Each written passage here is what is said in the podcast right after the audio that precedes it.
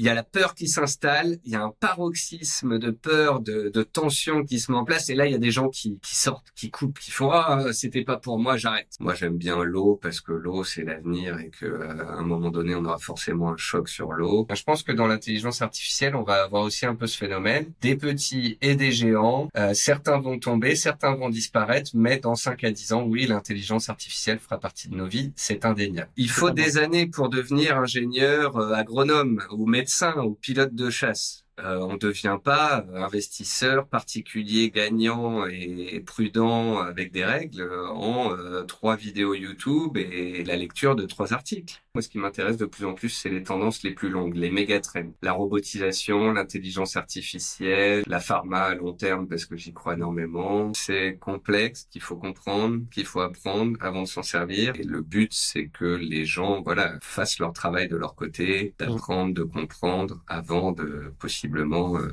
répéter. EDF a été introduite en bourse autour de 30 euros. Elle est montée à 90 euros de mémoire en l'espace d'un an ou deux. Donc, le Kidam français, à qui on a dit acheter des actions EDF, ça va bien se passer, bah, il faisait presque 200% en l'espace de un an ou deux. Là, récemment, euh, j'aimais bien euh, des secteurs un peu défensifs comme les pharma ou bien des secteurs comme euh, nourriture, grande distribution. Bienvenue dans Finfluence, ce média qui donne la parole aux acteurs majeurs de la finance moderne, donc euh, bah, les finfluenceurs, hein, qui sont finalement ces créateurs qui partagent du contenu éducatif sur la bourse et l'investissement euh, à travers les réseaux sociaux, puis les boîtes, côté, non côté, les fintech, les experts en bourse, en fiscalité, en immobilier. Dans ce premier épisode de Finfluence, j'accueille, j'ai la chance, euh, même l'honneur d'accueillir Nicolas Chéron. Nicolas Chéron qui est finalement le, le doyen euh, de la Finfluence en France.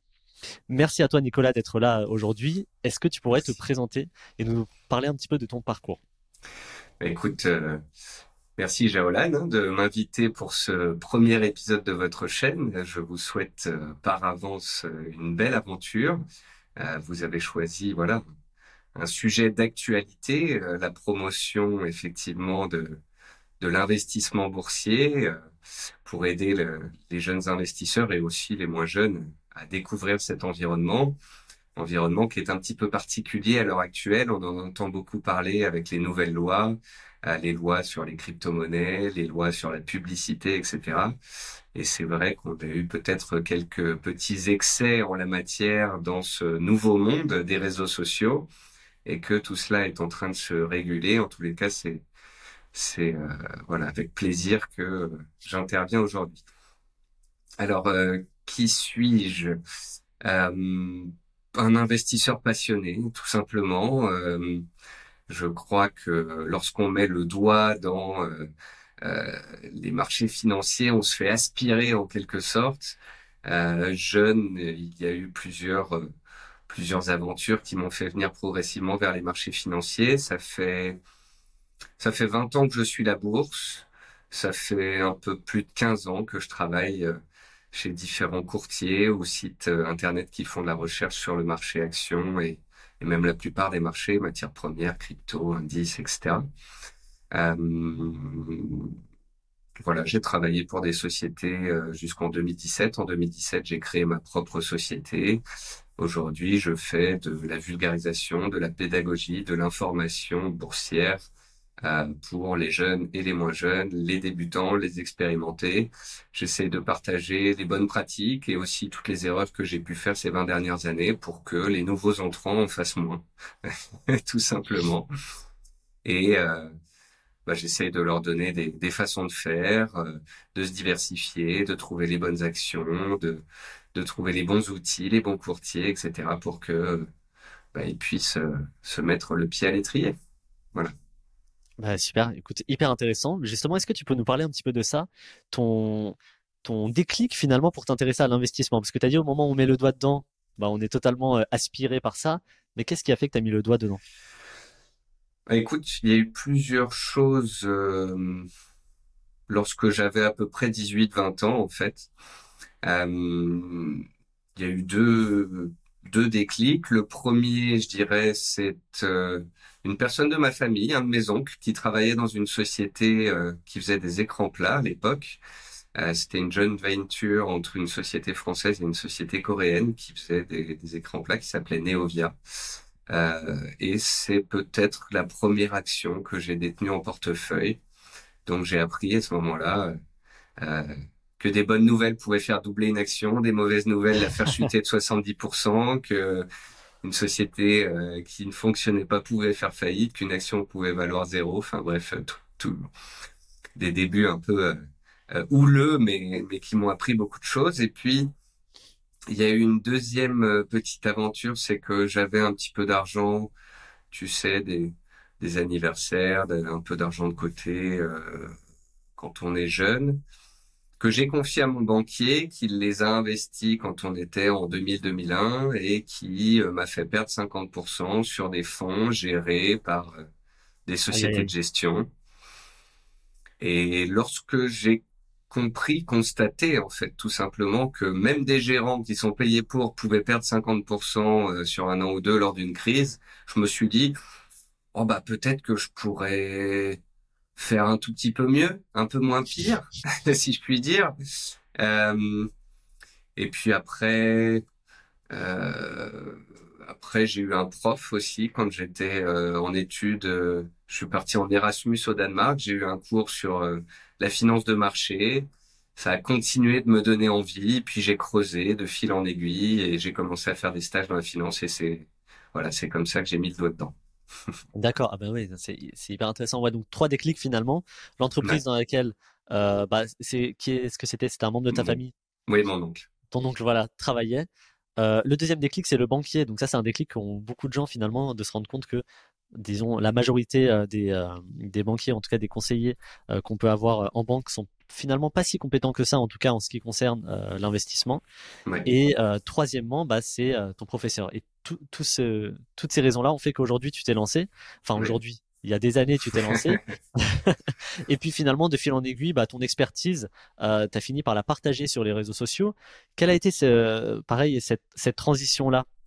Puisque finalement, tu as commencé par être déjà expert pendant des années, des années, des années, puis finalement, euh, tu as partagé cette expertise sur les, sur les réseaux sociaux avec une grande pédagogie. Est-ce que tu peux nous parler un peu de ça?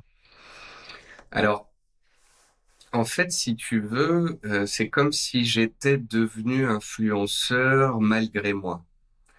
C'est-à-dire que en tant qu'analyste euh, chez des courtiers ou sociétés de conseil, on me demandait de participer à des conférences, de participer à BFM. Je suis passé sur BFM pendant dix ans, euh, à utiliser tous les moyens qui étaient à ma disposition pour pouvoir euh, faire parler de la marque et diffuser mon travail. Donc, envoyer mes analyses sur des forums, me faire publier sur des sites internet, utiliser les réseaux sociaux, commencer à faire du YouTube. Euh, YouTube, j'étais dessus il y a déjà dix ans.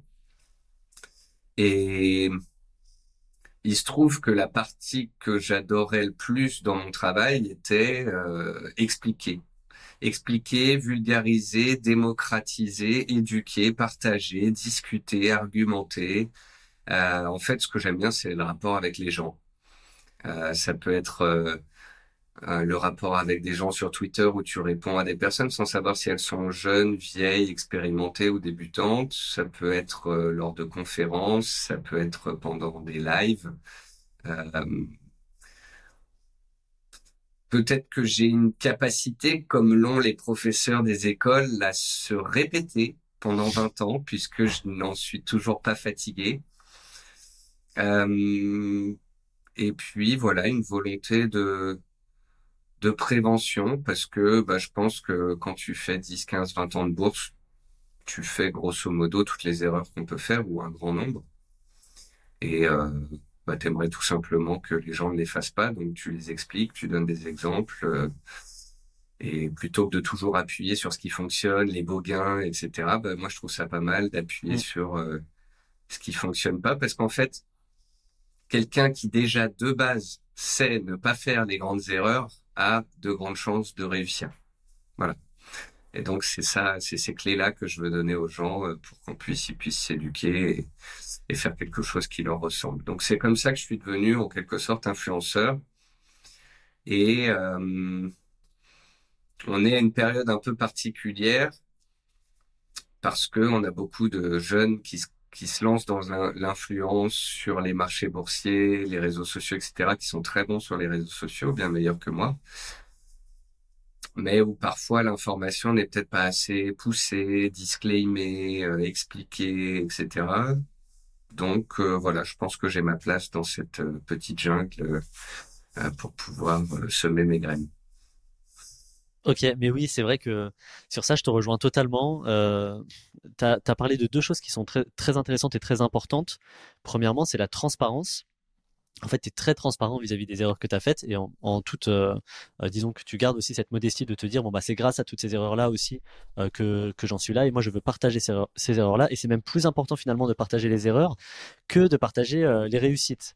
Parce que c'est les erreurs finalement qui nous font le plus progresser et le plus comprendre euh, certaines choses en fait. Et donc euh, ça c'est c'est très important effectivement euh, ce travail là que font des influenceurs, toi le premier, de partager leurs erreurs et de d'expliquer aux gens pourquoi ils ont fait cette erreur, qu'est-ce qui ferait aujourd'hui dans la même situation à la place. Et ça c'est super important. Et la deuxième chose c'est tu as parlé de disclaimer. C'est vrai que aujourd'hui dans le monde de de la finfluence on rentre vite dans le conseil euh, non sollicité en plus, mais dans le conseil en investissement. Et c'est moi déjà je trouve que c'est un petit peu euh, touchy puisque en fait tu peux pas conseiller quelqu'un. Euh, enfin les réseaux sociaux c'est pas comme quand tu es face à quelqu'un. Premièrement il faut une accréditation, mais au-delà de ça il y a 40 000 personnes, 50 000 personnes qui vont voir cette publication sur ces 40 000 personnes, il y a 40 000 situations différentes. Et amener des conseils euh, un petit peu spécifiques là-dessus, c'est extrêmement malvenu et au-delà de, l'aspect évidemment euh, réglementaire qui est pas du tout respecté.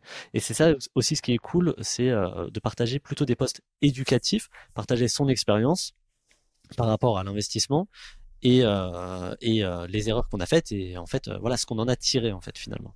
Oui, et puis moi aujourd'hui, je dis pas aux gens ce qu'il faut faire, je leur dis ce que je fais moi. Voilà. Je leur dis quand j'achète de l'or à long terme, je leur dis euh, quand je m'expose aux crypto-monnaies, je leur dis euh, quand je prends une position baissière sur le Nasdaq. Mm. J'explique comment, pourquoi, avec quels outils, avec quel stop. Je répète que c'est complexe, qu'il faut comprendre, qu'il faut apprendre avant de s'en servir. Euh, et le but, c'est que les gens, voilà, fassent leur travail de leur côté, d'apprendre, de comprendre avant de possiblement euh, répéter. C'est clair. C'est clair que parce que en fait on entend tellement le disclaimer qu'on a tendance à tu sais euh, euh, l'éviter presque nos, yeux ont tendance à l'éviter un petit peu comme les conditions générales où, on, coche tous les cases sans, sans les avoir lues. Sauf que le disclaimer c'est quand même très important quand on dit de faire ses propres recherches on le pense. C'est pas un disclaimer qu'on met comme ça à la légère. On le pense vraiment. C'est très important de faire ses propres recherches. De toute façon, tout le monde fera des. On aura beau voir toutes les erreurs sur Internet, enfin tout le monde fera des erreurs en bourse et c'est normal et c'est comme ça qu'on apprend aussi. Mais les disclaimers sont très importants et on insiste tous euh, là-dessus. Euh, euh, c'est c'est il faut il faut vraiment pas prendre ça à la légère quoi. C'est vraiment pas des conseils en investissement. C'est marqué sur toutes les bannières de tous mes réseaux sociaux. Tout comme à chaque fois que je parle d'une marque, je dis que je suis partenaire. Voilà. C'est important d'être transparent avec ses lecteurs euh, ayant été formé chez, chez Zone Bourse, qui est un des sites euh, de conseil les plus transparents de France. Je pense que ça m'a été inculqué par Franck Morel, son PDG. Du coup, depuis, euh, voilà, je suis transparent sur mes partenaires, je suis transparent sur mes agissements, sur mes stratégies. Euh, quand je me plante, je le dis. Quand je gagne, je le dis. Et puis, puis voilà. Super. Et dernière chose, peut-être pour la présentation, est-ce que tu pourrais nous partager un moment marquant de ta carrière? Euh, bah, je pense que j'ai été marqué au fer rouge par la crise de 2008. Euh, je faisais mes premiers investissements. Euh, j'avais fait mon premier stage chez Zone Bourse et euh, j'avais décidé de faire une année de césure entre ma troisième et ma quatrième année d'études. Et j'étais l'assistant du de l'actionnaire principal de Zone Bourse qui était gérant de portefeuille. Il était gérant de portefeuille euh, pour compte propre et pour des tiers de sa famille. Il gérait quelques millions d'euros et il était spécialisé sur les petites et les moyennes capitalisations. Et en 2008, bah, j'ai vécu mon premier crack, mon vrai premier crack en direct devant les écrans avec des sociétés comme Renault, comme ArcelorMittal ou comme Société Générale qui pouvaient perdre 20% en une séance des indices qui perdaient 30%, puis qui reperdaient 30%, puis qui re-reperdaient 30%. Euh, des interventions de l'État. À un moment donné, on interdit de shorter les bancaires. Les bancaires regagnent 20% en deux jours, puis elles les reperdent une semaine après. Euh, c'est aussi à ce moment-là où bah, j'ai compris que il y avait peut-être des indicateurs avancés économiques qui pouvaient laisser entendre qu'on allait avoir ce type de crise. C'est à ce moment-là que j'ai compris aussi que quand à la télé on dit que c'est la fin du monde, qu'on est fin 2008 tout en bas, bah c'est que c'est le moment d'acheter. Euh, c'est aussi cette crise de 2008 qui a fait que je n'ai jamais acheté une bancaire de ma vie en portefeuille. Parce que les bancaires, en fait, quand tout va bien, elles ramassent l'argent. Euh, et quand tout va mal et que c'est la crise, elles appellent l'État, donc nous, le peuple, euh, au secours. Et je trouve pas ça très qualitatif comme façon d'opérer. Donc, euh, ça m'a marqué sur pas mal de choses, voilà, sur les hypothétiques chocs baissiers, sur l'interventionnisme étatique. Et puis, c'était le début aussi de l'interventionnisme des banques centrales. Alors, à l'époque, on a sauvé les bancaires en mettant 2000 milliards sur la table. Aujourd'hui, 2000 milliards, c'est une broutille, quoi. Euh, mais ça m'avait beaucoup marqué. Euh, et ça a été en fait 2008 le lancement d'une nouvelle ère, une ère d'ultra liquidité où les banques centrales ont pris le relais des États en quelque sorte et ont inondé les marchés et ont un peu engendré une distorsion des prix puisque bah en fait maintenant tant que les banques centrales injectent les marchés montent et si les banques centrales se retirent les marchés baissent. Donc euh, ça fait 15 ans maintenant qu'on est dans un marché boursier qui n'est plus vraiment celui qu'il était les 100 dernières années. Voilà. Artificiellement soutenu euh, par de la dette et, et, des banques centrales. Alors c'est bien, hein, ça fait monter les marchés, mais on se demande comment euh, ils se sortiront de cette situation-là. Ouais. C'est l'inconnu de la décennie à venir, en fait. ah bah non, mais bah, super intéressant. En fait, c'est hyper intéressant aussi. Euh, je vais rebondir sur un des trucs que tu as dit par rapport aux bancaires. Tu disais que toi, tu n'achètes pas de bancaires justement par rapport à ces secteurs, à des tendances. Est-ce que tu en as qui te passionnent actuellement? Est-ce que tu en as sur lesquels euh, tu peut-être euh, un petit peu, tu vas louer un petit peu plus de capital que d'autres ou pas? Bah, je pense que s'il y a une tendance en fait qui euh, me plaît particulièrement, c'est même plus un secteur, c'est même plus un pays, euh, mais c'est la tendance global, très long terme des actions et de leur, et de leur rendement, de leur rentabilité. Euh, J'essaye en fait maintenant de me focaliser plus sur des enveloppes, sur des ETF, euh, pour aller chercher une performance moyenne en fait. Sauf que bah, la moyenne c'est déjà très bien. Tu sais, Warren Buffett euh, dit souvent que il suffit d'investir dans un ETF S&P 500 pour faire mieux que 95% des gérants. Euh, il y a encore une étude euh, là euh, qui est mise à jour tous les ans, qui vient de sortir, qui met en avant cela. moi, j'essaye maintenant d'essayer de faire sortir les gens du court terme. Alors certes, il y a toujours des tendances à aller jouer. Il y a eu le Covid avec les valeurs Covid en 2020-21. En 2022, c'est la guerre en Ukraine, on pouvait jouer un peu l'énergie. Euh, là, récemment, euh, j'aimais bien euh, des secteurs un peu défensifs comme les pharma ou bien des, des secteurs comme nourriture, grande distribution. J'aimais beaucoup Danone.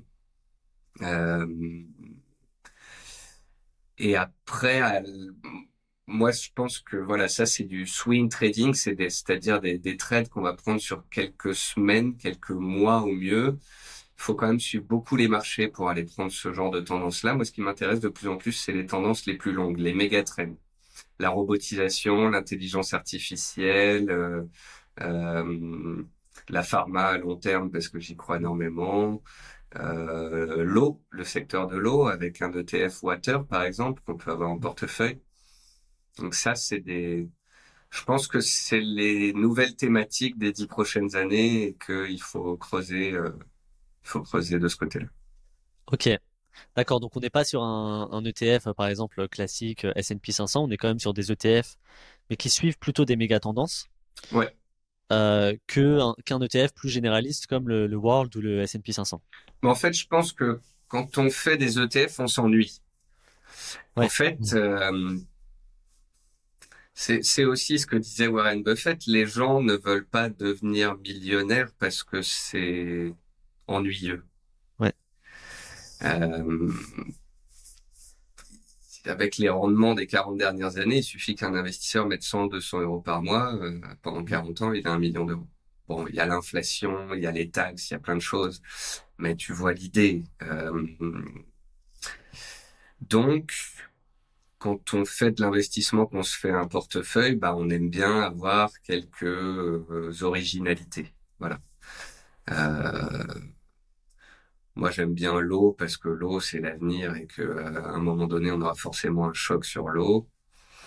Euh, je suis l'intelligence artificielle, mais il y a des effets de bulle quand même parce qu'on en a tellement parlé ces dernières semaines, ces derniers mois que qu'il y a des valeurs qui ont littéralement explosé, qui se sont qui sont retombées par la suite et tout. Donc, euh, faut faire attention à ce côté hype.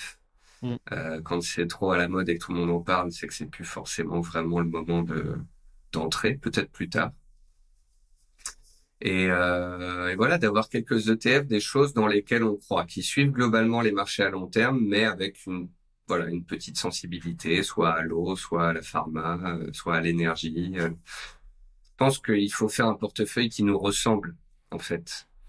Euh, nos convictions de long terme, des idées, ou encore si tu travailles dans un secteur, voilà, tu travailles dans un secteur comme l'armement, l'aéronautique ou autre, tu l'adores, bah t'achètes un ETF de ton secteur.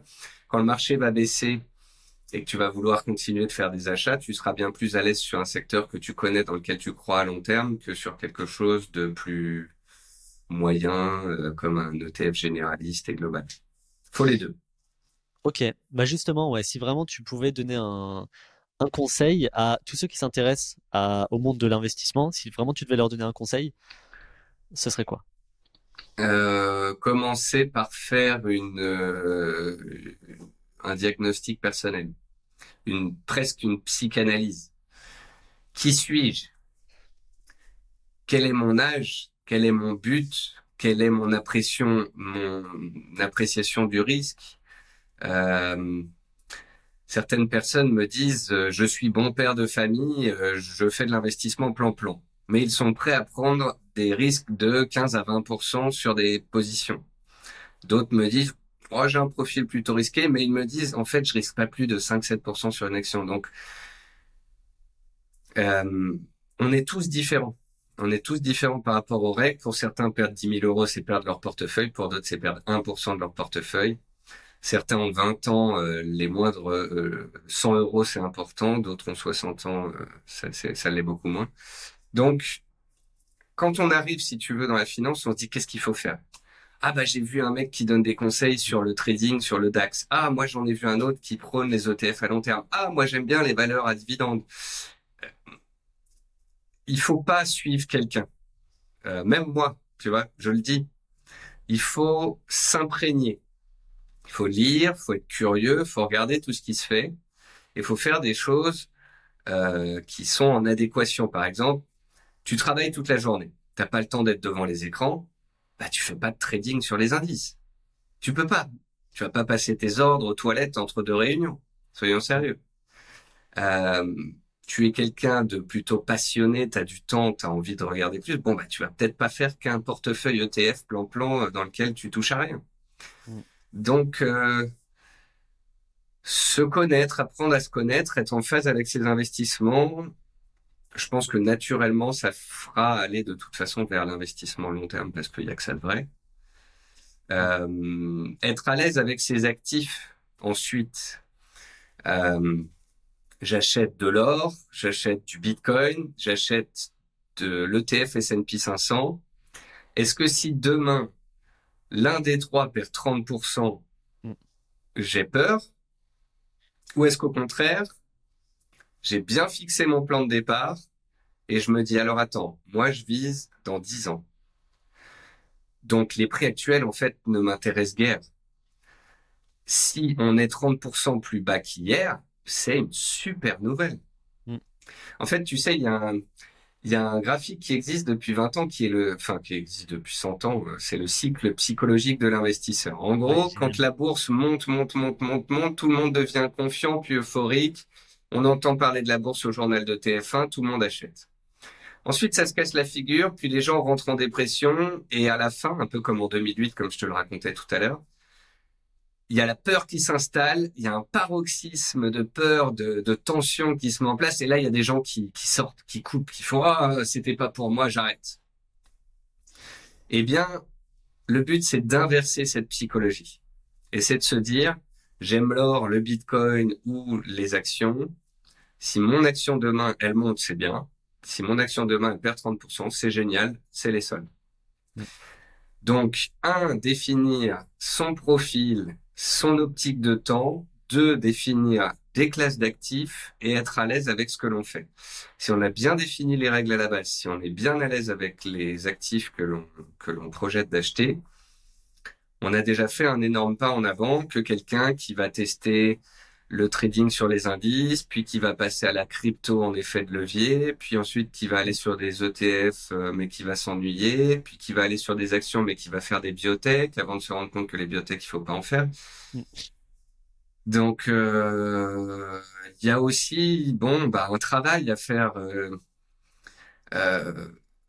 Il faut des années pour devenir ingénieur, agronome ou médecin ou pilote de chasse. Euh, on ne devient pas investisseur particulier gagnant et prudent avec des règles en euh, trois vidéos YouTube et, la lecture de trois articles.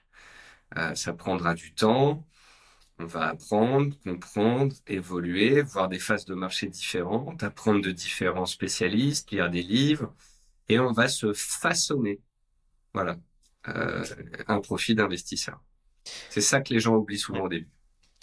Totalement. En fait, tu as parlé de deux, pôles qui sont intéressants. Déjà, comprendre euh, le long terme. En fait, euh, vraiment, euh, le, donc le fameux graphique de, la psychologie de l'investisseur euh, et euh, aussi les, enfin, regarder les graphiques par le passé des actifs que vous achetez. En général, ce sont des graphiques rassurants, en général, hein, bien entendu. Et en fait, ne pas se préparer déjà psychologiquement à une forte volatilité en bourse. Et le, la deuxième chose, et ça c'est clair, mais alors ça c'est, euh, je, je, je partage énormément cet avis-là, c'est le diagnostic. En fait, comprendre quel type d'investisseur on est, combien de temps, pourquoi on investit déjà. C'est très important, le start with why. Pourquoi on investit, sur combien de temps on veut investir, euh, comment on veut investir Est-ce qu'on est sensible à la volatilité euh, Est-ce que on veut se prendre de la tête ou pas Déjà, le combien de temps on a aussi. Euh, et en fait, il y, y, a tous ces aspects-là qui font que de toute façon, aucun euh, influenceur, aucun article qu'on trouvera sur internet ou quoi ne fera euh, ne euh, sera exactement, enfin, euh, comment on pourrait dire, adapté à notre situation, à nous, qui est vraiment personnel et unique. Et ce, ce diagnostic, il est extrêmement important à faire pour se comprendre. En parallèle, bien entendu, se sensibiliser à, au marché financier, à la bourse, parce que c'est extrêmement volatile. Euh, et une fois qu'on a ces deux aspects-là, déjà, bah, ça permet d'avancer en fait. Mais le diagnostic, c'est clair que c'est la première étape, c'est la plus importante euh, pour euh, pour être sûr de. souvent les gens la squeeze, donc il faut il faut revenir à ça. Voilà, c'est ça. Ok, bah très intéressant. Et petite question euh, comme ça, s'il y avait une euh, action que tu devais garder jusqu'à la fin de ta vie aujourd'hui, Nicolas, ce serait quoi? Euh... Bah, c'est pas une action, mais si je devais garder quelque chose jusqu'à la fin de ma vie, pour l'instant, la seule chose que je voudrais garder, c'est ma femme. euh... Bonne réponse. Elle est derrière la porte à écouter, c'est du bon, ok, ça va.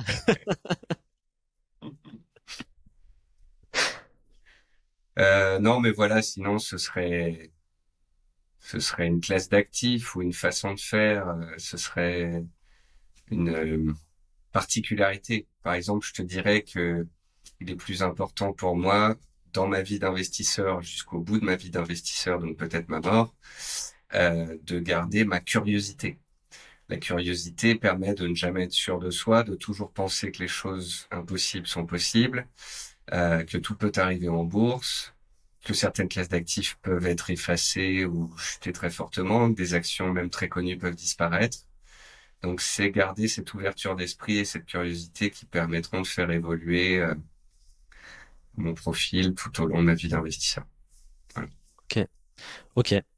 Mais écoute, je te propose qu'on passe au round numéro 3 qui est la réponse aux abonnés. Donc, euh, ce round, il est un peu particulier parce que si tu veux, en story Instagram, euh, ce que j'ai fait, c'est que j'ai demandé à mes abonnés de te poser des questions en disant que je t'interviewais aujourd'hui et euh, voilà, ils avaient donc il y a plein, plein, plein. On a eu pas mal de questions et donc j'en ai sélectionné cinq que je vais te poser là. Et si c'est ok pour toi, bah on est parti. Vas-y, vas-y. Let's go. Donc première question, que penses-tu de la situation économique actuelle? Le CAC 40 est-il irrationnel? Hmm. Il y a un adage qui dit que les marchés peuvent rester irrationnels un certain temps. Hein. Euh, en théorie, dans le prix d'un indice, il y a toute l'information qui est comprise à l'instant T et c'est son juste prix. On dit aussi que le marché a toujours raison. Euh, historiquement, sur 100 ans, les indices boursiers sont corrélés aux bénéfices des entreprises.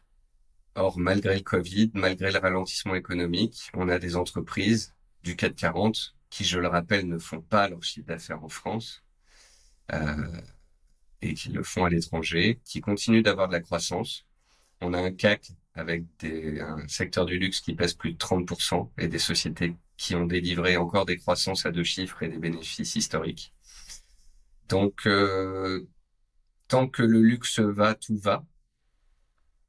Si demain euh, la Chine ralentit fortement, si on a une récession mondiale, si on a des choses comme ça, ben on, on, verra une correction se faire et les résultats baisser. Euh, pour l'instant, en fait, ce que je pense qui choque les gens, c'est cet écart entre Main Street et Wall Street, euh, c'est-à-dire entre la vie dans la rue, la vie du quotidien euh, du peuple et euh, la vie des milliardaires qui détiennent les actions et du comportement des actions qui, en France, en tous les cas, sont sur des plus hauts historiques. Et c'est là où il faut comprendre que le 440 n'est pas euh, l'indice de du sentiment euh, des particuliers français. Le 440 reflète les bénéfices des entreprises du CAC qui sont mondiales et qui euh, profitent de la croissance mondiale. Donc, euh, on est haut. On a gagné 35% en ligne droite. On arrive dans des zones où il faut peut-être savoir prendre des bénéfices, alléger certains, certaines lignes en portefeuille, avoir une dose de cash au cas où les marchés baissent pour pouvoir racheter moins cher. Euh, mais voilà, on est aussi dans un nouveau monde où dès qu'il y a un, semblant de dérapage des marchés comme sur les bancaires récemment, les banques centrales sont là pour injecter de l'argent et tant qu'elles le feront, elles permettront aux indices de tenir puisque artificiellement elles soutiennent les prix. Donc il faut pas se battre contre ça. Et puis j'avais aussi rédigé un article euh, dans ma newsletter qui s'appelait Tu es le pire investisseur au monde euh, qui donnait l'exemple d'un investisseur qui achète la veille de tous les cracks boursiers depuis 100 ans. Et en fait, si tu veux, quand on fait du long terme et qu'on achète tous les mois, tous les ans, pendant 20 ans, bah, ce qui compte, c'est de commencer. C'est pas que ce soit haut ou bas. C'est mmh. d'acheter quand ça monte, d'acheter quand ça baisse, d'acheter quand ça fait rien, de continuer, d'augmenter son exposition au marché, puisqu'on pense que sur les 5, 10, 15 ans qui viennent, les dividendes vont augmenter, euh, le capital va augmenter et les indices, même s'il y a des crises et des baisses de 30-50%, euh, seront potentiellement plus hauts. Donc, euh, Ouais, en fait, ça c'est hyper intéressant ce que tu dis. Il y avait une autre étude aussi qui comparait, tu sais, le lump sum investing, le fait de tout investir d'un coup euh, face au DCA, donc euh, investir euh, une fois par mois. Et en fait, ce qu'on ce qu'on voyait, c'est que le lump sum, même si on mettait tout, voilà, la veille d'un énorme crack, finalement, c'était quand même plus rentable que le DCA. Donc, ça rejoint aussi ouais. Euh, ce que tu dis dans le sens où même si on mettait tout notre capital, attention, mais euh, je, n'invite pas à mettre euh, les gens à mettre tout leur capital, mais même si on avait mis tout notre capital, par exemple, dans le S&P 500, c'était l'étude en question en tout cas, juste avant un crack, on aurait été fortement gagnant quand même. oui. Alors après, est-ce qu'il faut pratiquer le lump sum, c'est-à-dire demain je touche un héritage, j'ai 200 000 euros, je les investis d'un bloc, ou est-ce que je vais faire du DCA, c'est-à-dire des achats mensuels programmés pendant une période donnée? Même ah, bah, si le... Quel est ton avis là-dessus, ouais? Bah, en fait, il y a les mathématiques et il y a la psychologie. Ouais. Les mathématiques, c'est bien.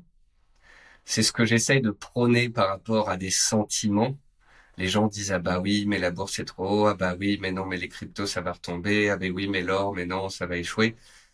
Et puis au final, quand on regarde dans le rétroviseur, on se dit waouh, en fait, il aurait juste fallu que j'achète de l'or, des cryptos et des actions depuis dix ans, que je me pose pas de questions, je serais en gain sur toutes les classes d'actifs. Euh, quand on a, par exemple, 10 000 euros en bourse, qu'on touche un héritage de 100 000 euros, pour moi, psychologiquement, c'est trop dur de mettre les 100 000 d'un bloc. Exactement. Il faut diviser les entrées, il faut lisser les prix sur un an ou sur deux ans. Euh, encore une fois, il y a les maths et il y a le fait d'être bien, hmm. de pas être stressé. Le mec qui va mettre les 200 000 euros du jour au lendemain post-héritage, par exemple, il va stresser comme un dingue. Dès qu'on va perdre 5%, il va avoir peur. Dès qu'on va en perdre 15, il va se dire, mais pourquoi j'ai tout mis d'un coup? J'aurais dû DCA. Celui qui va DCA, bah, si le marché monte, il va se dire, ah, j'aurais dû tout mettre d'abord. Mais en fait, si tu compares leurs deux performances dans 15 ans, seront pas très loin l'un de l'autre. Donc, mm. euh, donc, il faut choisir ce avec quoi on est le plus à l'aise. Voilà. Ok. Deuxième question.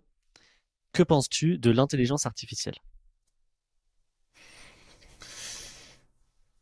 Euh... Alors, il y a tellement de choses à dire sur l'intelligence artificielle. Euh, alors, premièrement, l'intelligence artificielle, à mon sens, il y a un effet de hype et de bulle, comme on l'a vu par exemple sur les cryptos ou sur les valeurs technologiques en l'an 2000. Ça veut dire que quand tout le monde en parle, quand tout le monde essaye d'en acheter, ça fait skyrocket, ça fait exploser des petites valeurs parce qu'elles ont intelligence artificielle dans leur nom ou parce qu'ils ont sorti un communiqué avec marqué intelligence artificielle dedans alors que ce n'en est pas. Et ça crée des, des distorsions de marché, des valeurs qui vont exploser, qui vont retomber, des effets de bulle. Donc il faut y faire très attention.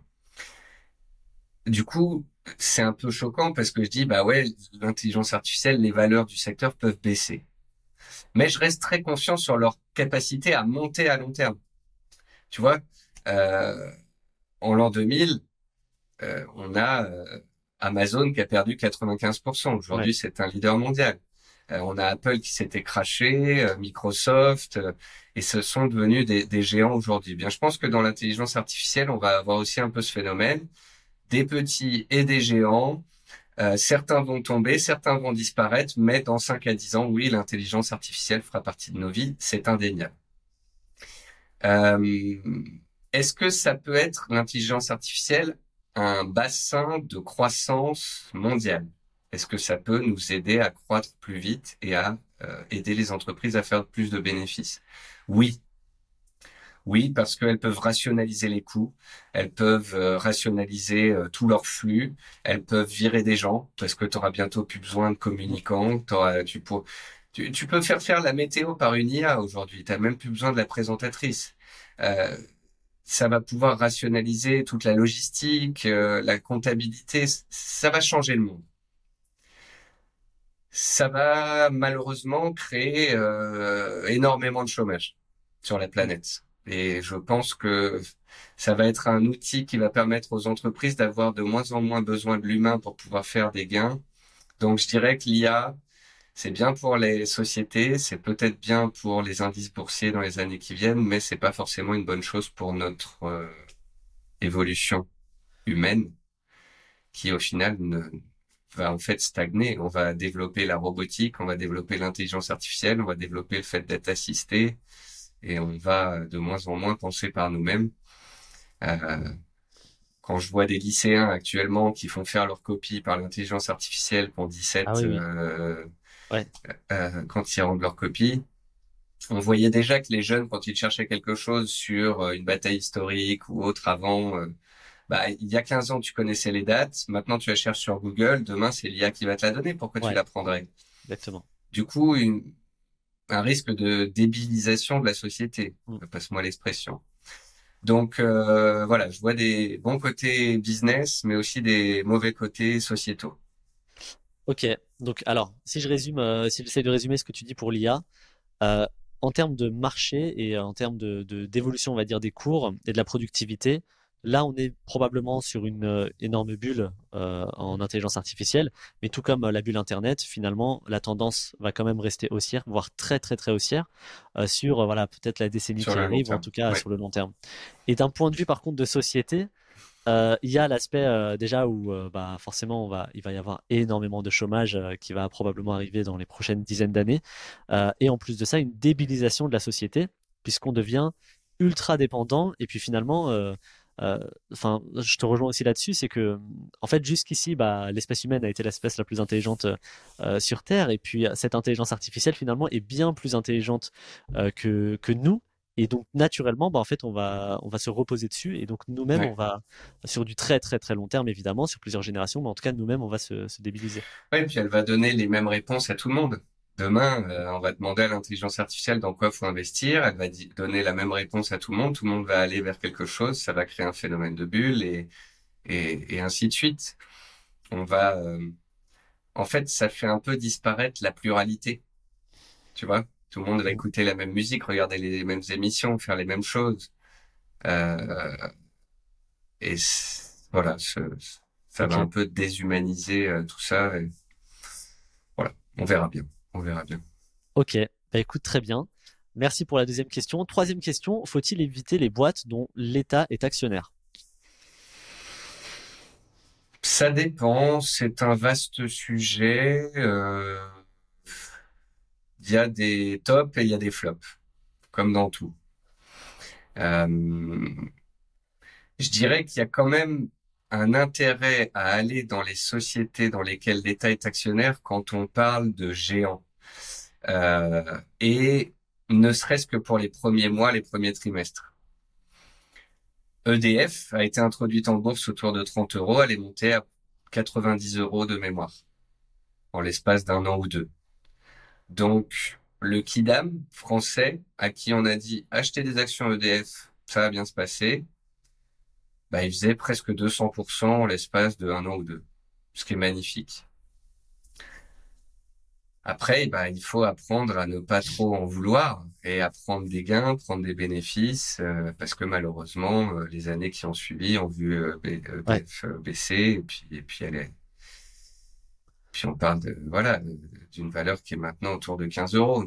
Mm. Et donc la française des jeux, c'est pareil. La française des jeux a été introduite en bourse, elle a gagné 50% en ligne droite. Ouais. Et là, elle est quand même dans un, dans un bear market. La Française des Jeux, t'en penses quoi euh, sur, sur du long terme? Moi, je pense euh, que c'est un dossier solide. Ouais. Mm. C'est un dossier solide, c'est une boîte à cash, en fait. Ouais, c'est ça. Ok. Donc, euh, c'est une boîte à cash, elle a un monopole. quand ça va bien, ça tourne bien. Et quand ça va mal, les gens jouent au jeu pour essayer de se sortir de leur situation. C'est malheureux à dire, mais c'est un fait. donc voilà, elle a bien corrigé ces derniers mois. Elle est revenue sur des zones de prix intéressantes. Et... Mm. Donc voilà, je ne serais pas catégorique comme certains pourraient dire. Euh, L'État est actionnaire, je, je n'y vais pas.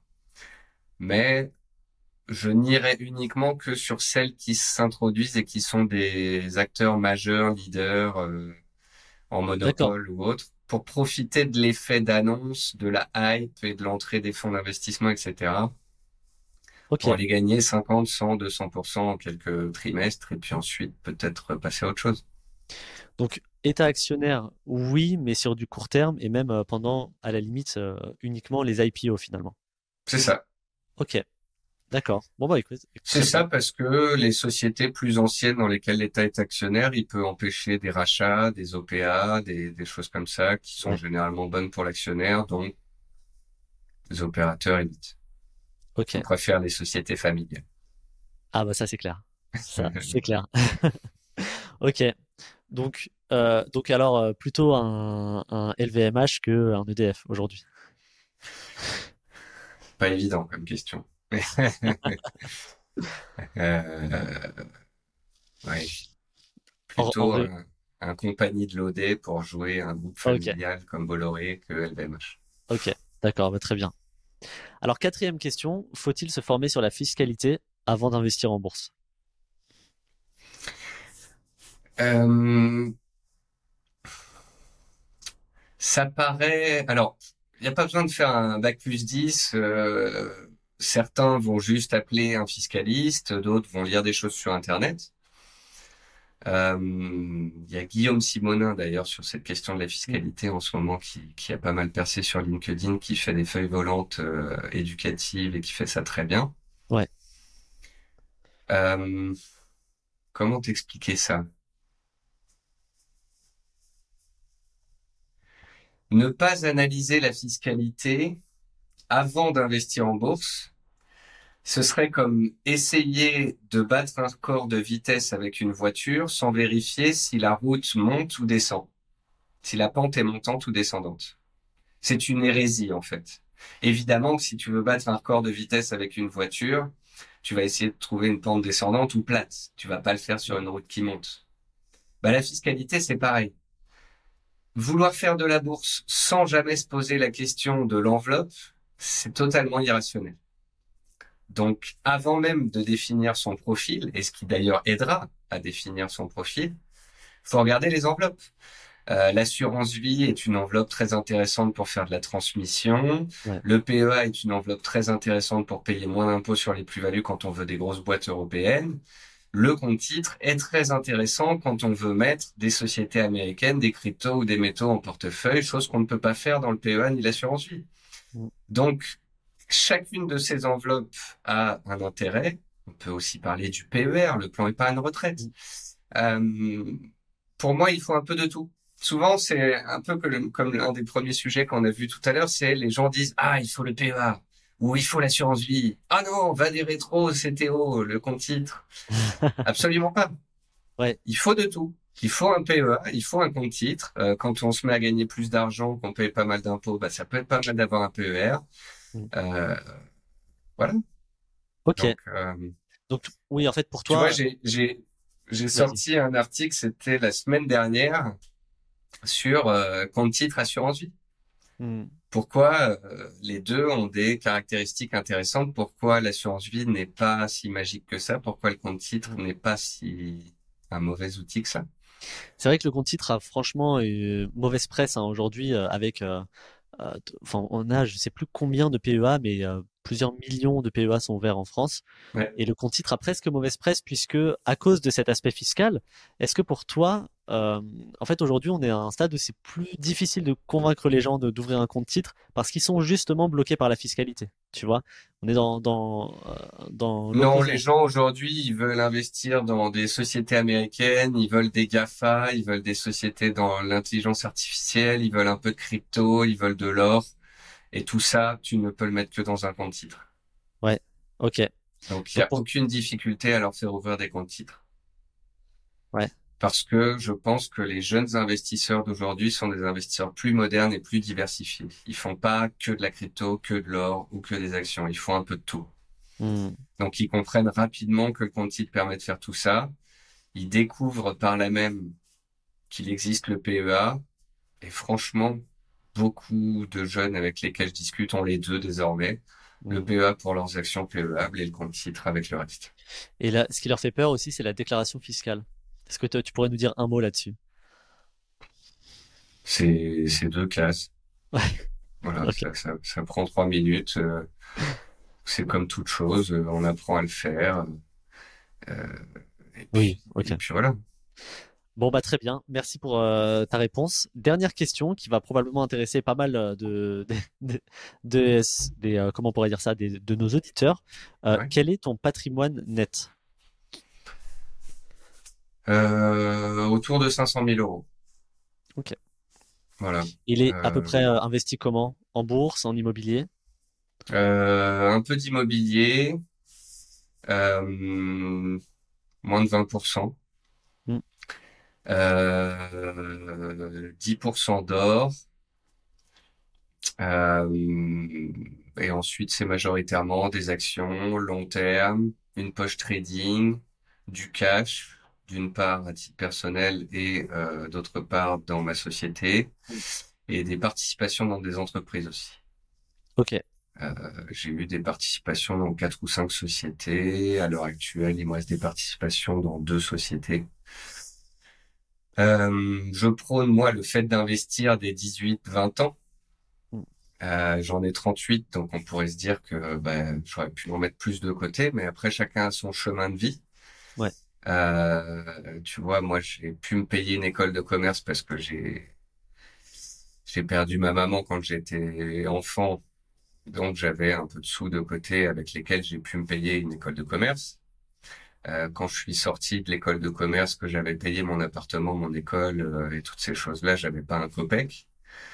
Euh, j'ai commencé à travailler à 24, 25 ans post-études et je gagnais pas grand-chose. Euh, j'ai commencé à correctement gagner ma vie à 28, 29 ans. Donc ça fait 10 ans.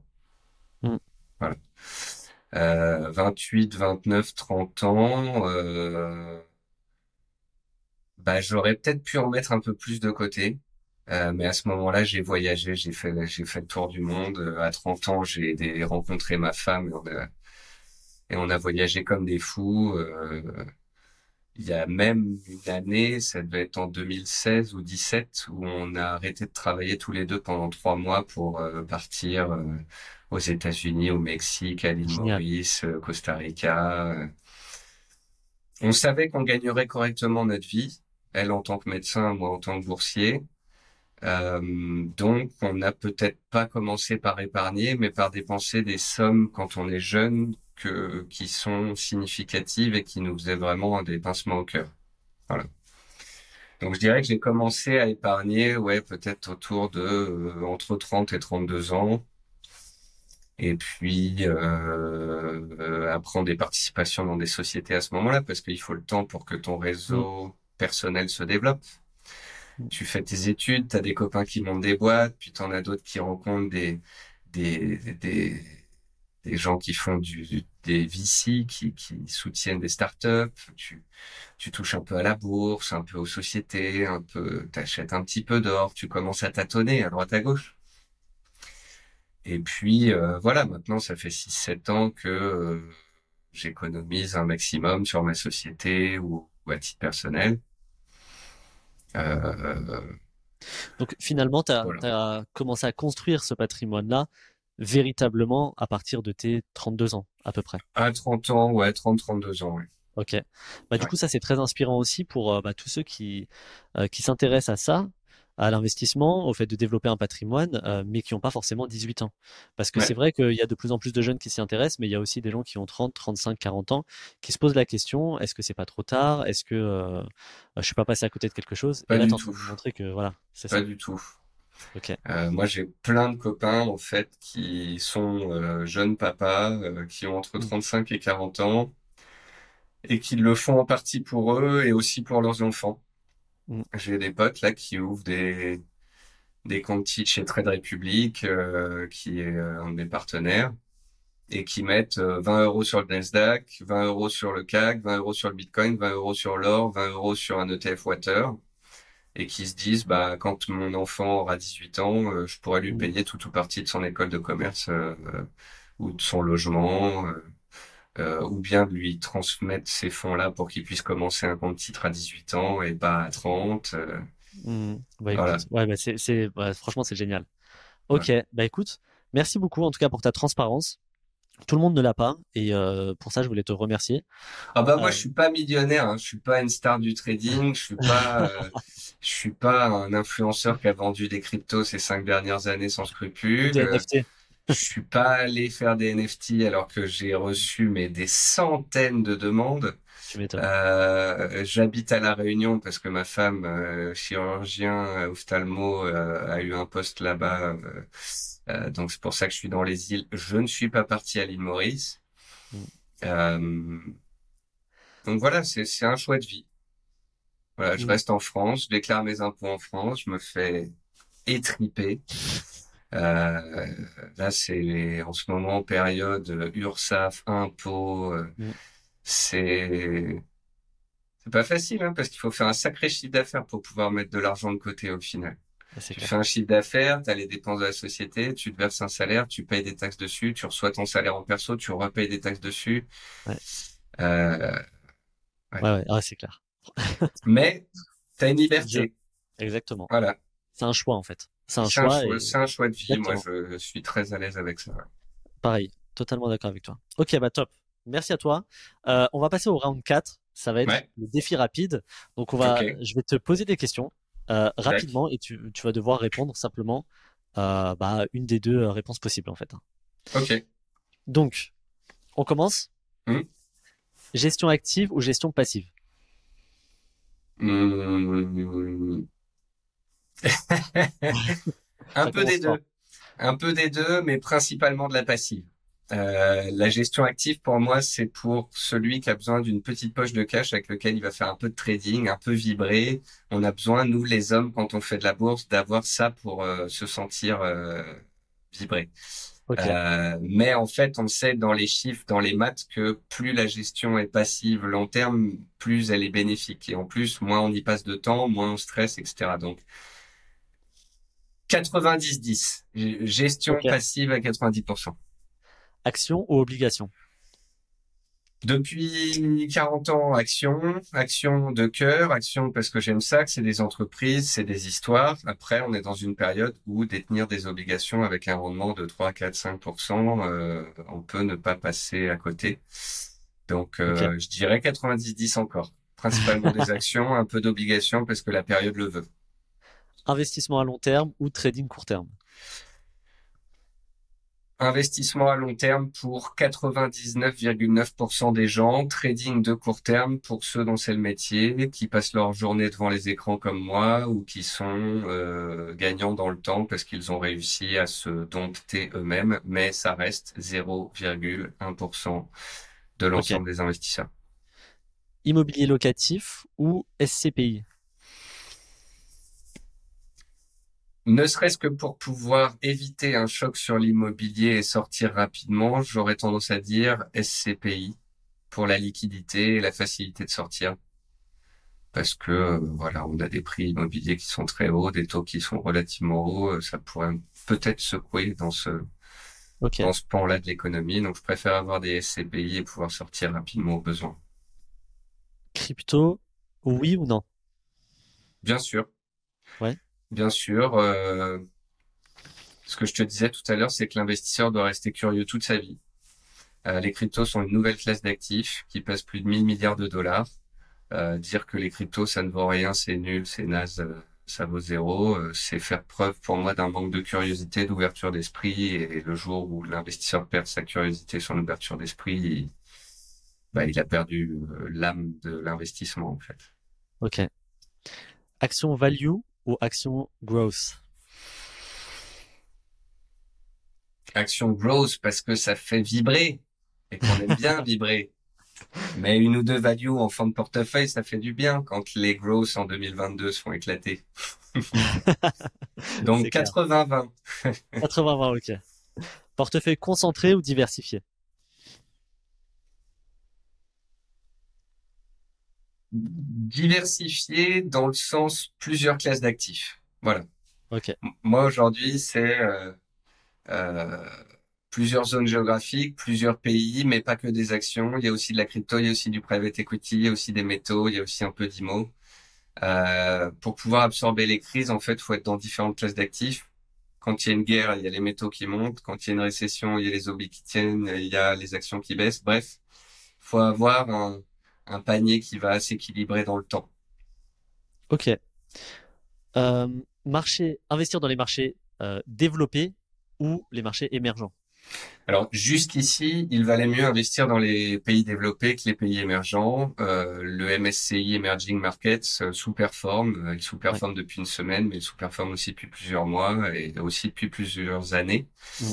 Euh, maintenant, on sait que d'ici 2028, dans cinq ans, donc, le PIB des BRICS pourrait dépasser euh, les autres pays, les autres zones.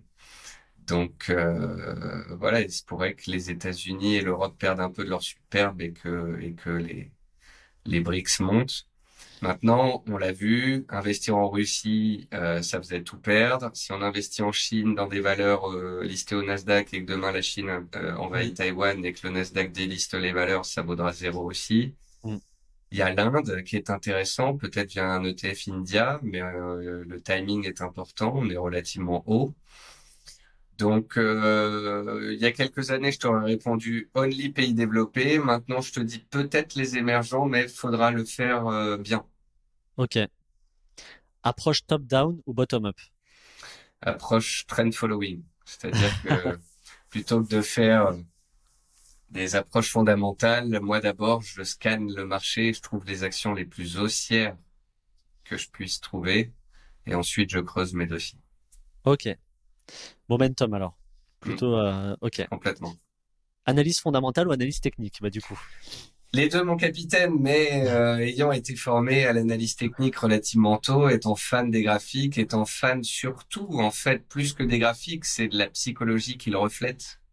Les graphiques, c'est la psychologie des opérateurs et la psychologie humaine, c'est la chose qui me fait le plus, euh, euh, qui me titille le plus, qui m'intéresse le plus en fait dans ce dans ce secteur quand tout le monde est acheteur de crypto en 2017 et que ça s'effondre, quand tout le monde est vendeur de crypto en euh, début 2023 et que ça reprend 50%, euh, euh, voilà, c'est des comportements qu'on voit et qui se répètent. Euh, L'euphorie et la peur palpable sur les réseaux sociaux, euh, les hypes comme sur les SPAC, les valeurs de croissance aux États-Unis, des valeurs qui peuvent faire x10 puis perdre 95% derrière. Euh, des sentiments extrêmes sont bien imagés par l'analyse graphique. Mais encore une fois, si on pouvait aussi choisir les secteurs et les sociétés les plus solides que l'on apprécie et avoir, je dirais, un panier de 20, 30 ou 50 valeurs qu'on adore parce qu'on sait qu'elles sont fondamentalement très solides et qu'on appliquait l'analyse graphique dessus, euh, ce serait peut-être une bonne chose. C'est peut-être une façon de faire. D'accord. Que de ne faire que de l'analyse graphique. Oui. Ok. Et dernière question, Twitter ou LinkedIn? Malgré tous ses défauts, Twitter parce que sur Twitter, j'ai rencontré des clients, j'ai rencontré des copains, je me suis fait des amis. Euh, bien sûr, il y a les trolls, les abrutis et, les critiques gratuites, mais euh, c'est le reflet de notre société un peu complexe d'aujourd'hui. Euh, il y a des gens comme ça, euh, je te donne un exemple, Youssef de Master Bourse, un jour qui me contacte sur Twitter, qui me dit Nicolas, j'adore ce que tu fais, est-ce qu'on peut discuter? Trois jours plus tard, euh, on était au restaurant ensemble, euh, on est copains depuis, on a le projet Oui Bourse, la chaîne YouTube sur laquelle je fais mes vidéos et lui aussi en fait. donc voilà, c'est Twitter. Incroyable. Ok. Oh bon bah génial. Bah, écoute, merci à toi. Un dernier, une dernière chose, euh, est-ce que tu pourrais nous partager une ressource, un livre, un blog, un podcast euh, pour euh, bah, tous ceux qui nous écoutent? Bah, Deux ressources personnelles dans lesquelles je mets beaucoup de temps et d'investissement. La première, c'est la chaîne YouTube dont je viens de parler, Oui Bourse, W-I Bourse. C'est une chaîne collaborative, associative, où on est cinq en fait. Il y a spécialistes du trading, spécialistes de l'investissement, spécialistes de la macro, des fondamentaux. On n'est que des spécialistes. Euh, euh, on donne gratuitement, on échange et, et on fait tous de l'investissement euh, pour notre compte propre en réel. Euh, deuxième ressource, c'est ma newsletter. Je fais en sorte de faire une newsletter toutes les semaines. On peut s'y inscrire sur nicolaschéron.fr. Euh, et je fais passer des PDG, je fais passer des gérants, je fais passer des analystes, des traders. J'essaye de délivrer les meilleurs contenus que je trouve partout sur Internet à mon lectorat pour qu'ils aient les outils et la formation la plus complète qui soit. Et enfin, pour quelqu'un qui découvrirait le monde des actions et qui voudrait creuser un petit peu, s'ouvrir l'esprit, je lirai le livre de Benjamin Graham, l'investisseur intelligent, mm. euh, qui me semble être une belle pierre à l'édifice de son futur profil. Mm. Voilà. Ok. Ok, bon bah top. Dernière euh, chose, si tu devais donner un conseil à toi d'il y a 20 ans, qu'est-ce que ce serait? Euh, Achète de tout tout le temps et ne sors jamais. Ok. Voilà, grosso modo. Bon, bah. Bah écoute, franchement, merci beaucoup Nicolas. Euh, avant de, de nous quitter, est-ce que tu peux nous dire où est-ce qu'on peut te retrouver? Donc il y a WeBourse, il y a évidemment ton site. Où est-ce qu'on peut te retrouver sinon? Bah, je suis sur LinkedIn et je réponds aux demandes pour les gens voilà qui veulent discuter. Euh, j'ai mon site nicolaschéron.fr et puis je suis très présent sur Twitter également. Ok, Nicolas Chéron sur Twitter, on te C'est N, N de Nicolas Chéron, tiré du bas bourse. Mais à mon avis, tu tapes Nicolas Chéron Twitter dans Google, tu devrais me trouver. Je pense qu'on va trouver, ouais. oui, c'est comme euh, sur Instagram aussi, je crois que c'est N Chéron, bourse. Ouais, partout, c'est N Chéron underscore bourse. Ok, bon bah très bien. Un, vraiment un grand merci à toi. Euh, Mais de rien. C'est hyper cool et, et bon bah. Bah, bonne aventure, bonne chance à vous. et euh, avec plaisir pour discuter de nouveau. Ah bah, avec grand, grand, grand plaisir. Merci encore.